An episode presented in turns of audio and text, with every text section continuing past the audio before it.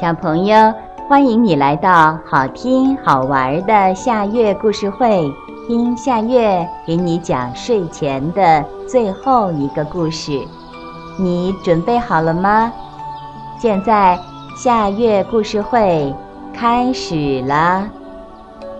牛郎织女。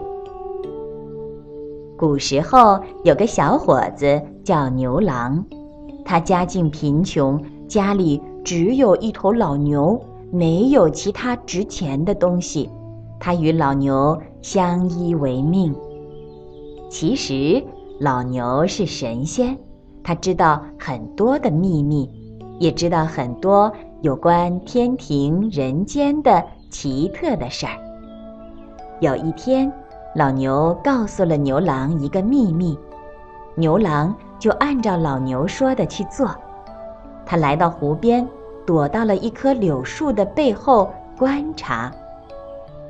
过了一会儿，他看到七个仙女从天而降，到湖里来洗澡了。这跟老牛说的一模一样。牛郎马上跑过去，把其中一个名叫织女的仙女的衣服藏了起来。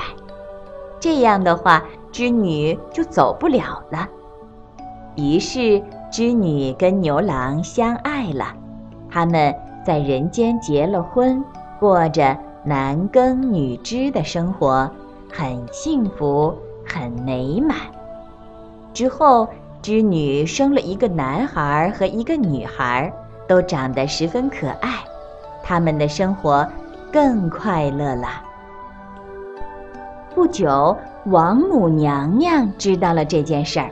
感到非常生气，他派一个天神把织女接回了银河边，阻止他跟牛郎再见面，并不准他跟牛郎生活在一起。两个孩子很伤心，想要妈妈，他们哭着对牛郎说要找妈妈，但是牛郎对织女的离开也无能为力，就抱着孩子也大哭起来。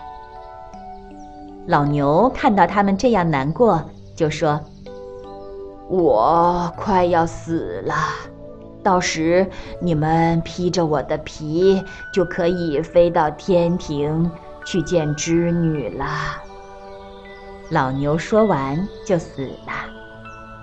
第二天，牛郎披着牛皮，带着两个放在箩筐里的孩子，就往天上飞，一直。飞到了银河边，就在他们快要跟织女团聚的时候，王母娘娘突然伸出了一只手，拿金钗把银河一划，牛郎和织女又被分开了。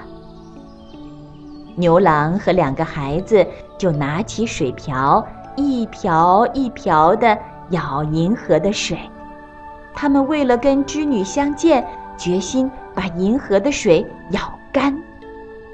王母娘娘被这个情景打动了，她就答应让牛郎和织女每年见面一次，时间就在每年的农历七月初七这天夜里。在那个时候，让喜鹊在银河上架一座桥，让牛郎和织女在这座桥上相遇。这座桥就被称作鹊桥。小朋友，这个故事的名字是《牛郎织女》，这也是今天的最后一个故事。现在到了该睡觉的时间，好好的睡一大觉，做个美梦。我们明天再见啦，晚安。